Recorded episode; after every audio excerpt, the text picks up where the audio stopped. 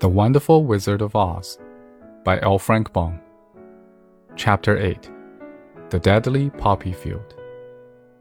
Our little party of travelers awakened next morning refreshed and full of hope. And Dorothy breakfasted like a princess of peaches and plums from the trees beside the river.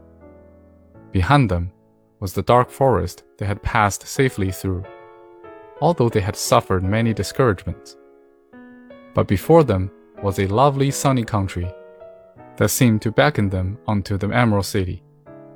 To be sure, the broad river now cuts them off from this beautiful land. But the raft was nearly done, and after the Tin Woodman had cut a few more logs and fastened them together with wooden pins, they were ready to start. Dorothy sat down in the middle of the raft and held Toto in her arms. When the cowardly lion stepped upon the raft, it tipped badly, for he was big and heavy. But the Scarecrow and the Tin Woodman stood upon the other end to steady it, and they had long poles in their hands to push the raft through the water. They got along quite well at first, but when they reached the middle of the river, the swift current swept the raft downstream, farther and farther away from the road of yellow brick. And the water grew so deep that the long poles would not touch the bottom. This is bad, said the Tin Woodman. For if we cannot get to the land, we shall be carried into the country of the Wicked Witch of the West, and she will enchant us and make us her slaves. And then I should get no brains, said the Scarecrow. And I should get no courage, said the Cowardly Lion. And I should get no heart, said the Tin Woodman. And I should never get back to Kansas, said Dorothy. We must certainly get to the Emerald City if we can, the Scarecrow continued, and he pushed so hard on his long pole that it stuck fast in the mud at the bottom of the river. Then, before he could pull it out again, or let go, the raft was swept away, and the poor Scarecrow was left clinging to the pole in the middle of the river. Goodbye, he called after them, and they were very sorry to leave him. Indeed, the Tin Woodman began to cry, but fortunately remembered that he might rust, and so dried his tears on Dorothy's apron. Of course, this was a bad thing for the Scarecrow. I am now worse off than when I first met Dorothy, he thought. Then, I was stuck on a pole in a cornfield, where I could make believe scare the crows, at any rate. But surely there is no use for a scarecrow stuck on a pole in the middle of a river. I am afraid I shall never have any brains after all. Down the stream the raft floated, and the poor scarecrow was left far behind. Then the lion said, Something must be done to save us. I think I can swim to the shore and pull the raft after me. If you will only hold fast to the tip of my tail. So he sprang into the water, and the Tin Woodman caught fast hold of his tail. Then the lion began to swim with all his might towards the shore. It was hard work, although he was so big. But by and by they were drawn out of the current, and then Dorothy took Tin Woodman's long pole and helped push the raft to the land. They were all tired out when they reached the shore at last and stepped off upon the pretty green grass. And they also knew that the stream had carried them a long way past the road of yellow brick that led to the Emerald City. What shall we do now? asked the Tin Woodman, as the lion lay down on the grass to let the sun dry him. We must get back to the road in some way, said Dorothy. The best plan will be to walk along the river bank until we come to the road again, remarked the lion. So when they rested, Dorothy picked up her basket and they started along the grassy bank, to the road from which the river had carried them. It was a lovely country with plenty of flowers and fruit trees and sunshine to cheer them. And had they not felt so sorry for the poor scarecrow, they could have been very happy. They walked along as fast as they could, Dorothy only stopping once to pick up a beautiful flower. And after a time, the Tin Woodman cried out, Look! Then they all looked at the river and saw the Scarecrow perched upon his pole in the middle of the river, looking very lonely and sad. What can we do to save him? asked Dorothy. The lion and the woodman both shook their heads, for they did not know. So they sat down upon the bank and gazed wistfully at the scarecrow until a stork flew by, who, upon seeing them, stopped to rest at the water's edge. Who are you, and where are you going? asked the stork. I am Dorothy, answered the girl, and these are my friends, the Tin Woodman and the Cowardly Lion, and we're going to the Emerald City. This isn't the road, said the stork, and she twisted her long neck and looked sharply at the queer party. I know it, returned Dorothy, but we have lost the scarecrow and are wondering how we shall get him again. Where is he? asked the stork. Over there in the river, answered the little girl.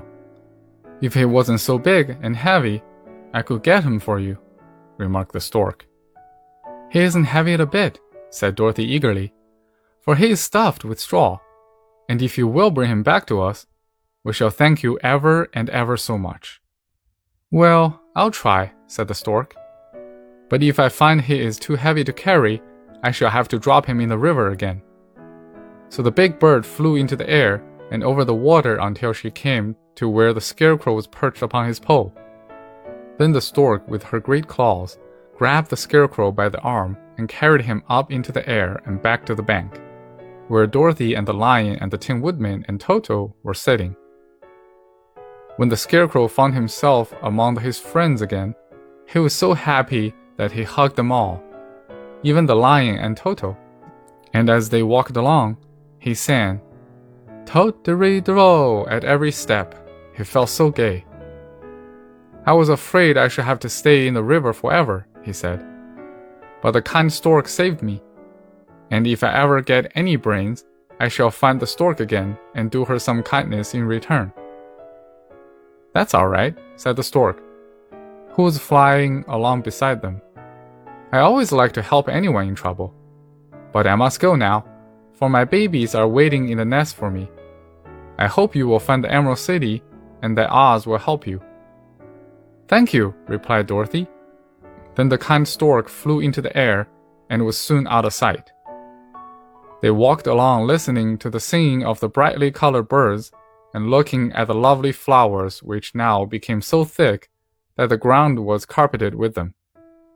There were big yellow and white and blue and purple blossoms, besides great clusters of scarlet poppies which were so brilliant in color they almost dazzled Dorothy's eyes. Aren't they beautiful? the girl asked.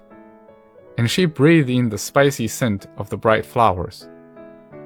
I suppose so, answered the Scarecrow. When I have brains, I shall probably like them better. If I only had a heart, I should love them, added the Tin Woodman.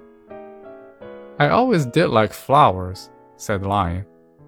They seem so helpless and frail, but there are none in the forest so bright as these.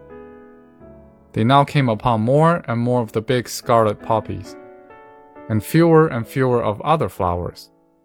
And soon, they found themselves in the midst of a great meadow of poppies.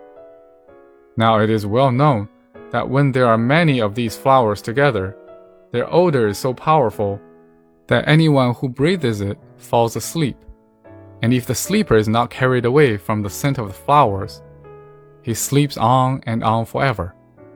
But Dorothy did not know this, nor could she get away from the bright red flowers that were everywhere about. So presently, her eyes grew heavy and she felt she must sit down to rest and to sleep. But the Tin Woodman would not let her do this.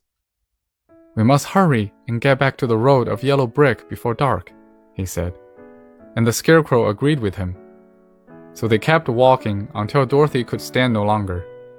Her eyes closed in spite of herself, and she forgot where she was and fell among the poppies, fast asleep. What shall we do? asked the Tin Woodman. If we leave her here, she will die, said the Lion. The smell of the flowers is killing us all. I myself can scarcely keep my eyes open and the dog is asleep already. It was true. Toto had fallen down beside his little mistress. But the Scarecrow and the Tin Woodman, not being made of flesh, were not troubled by the scent of the flowers. Run fast, said the Scarecrow to the lion, and get out of this deadly flower bed as soon as you can. We will bring the little girl with us, but if you should fall asleep, you're too big to be carried.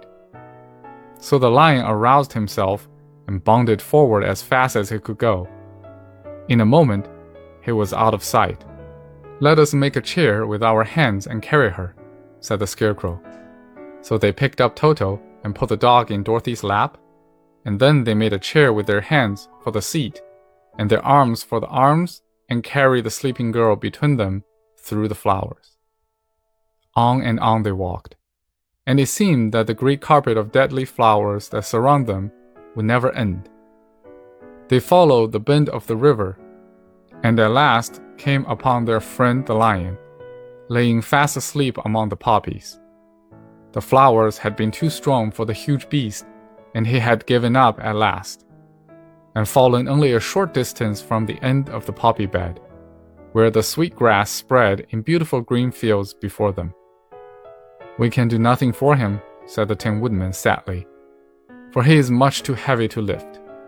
We must leave him here to sleep on forever and perhaps he will dream that he has found courage at last. I'm sorry, said the Scarecrow. The lion was a very good comrade for one so cowardly. But let us go on. They carried the sleeping girl to a pretty spot beside the river, far enough from the poppy field to prevent her from breathing any more of the poison of the flower. And here they lay her gently on the soft grass and waited for the fresh breeze to awaken her. End of chapter 8.